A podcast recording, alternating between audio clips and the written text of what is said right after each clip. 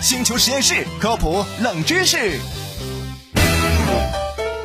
虽然对于我们来说，短信的时代早就过去了，现在更多使用的是网络社交平台进行沟通，但人类史上的第一条短信还是很有纪念意义的，而且这条短信还被拍卖出去了，价格超过百万。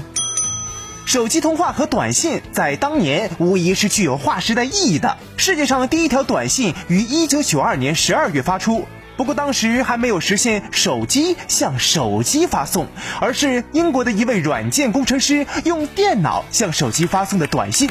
这位工程师当年只有二十二岁，是在派对上向他公司的高层发了一条只有十五个字母的短信，而这一条短信用中文翻译过来的意思是“节日快乐”。也正是因为这条短信而开启了短信的通讯时代。后来，随着科技技术手段不断的迭代，我们现在收到的短信呢，大多数是垃圾短信，所以也很少会有人在意。但这条世界上第一条短信，在近三十年后进入了拍卖行，最后以将近十七万英镑（约合人民币一百四十三万）的价格被人买走了。出售短信的公司也表示说，会把这笔钱捐给联合国难民署。我我我我也发了很多短信，有人考虑打包吗？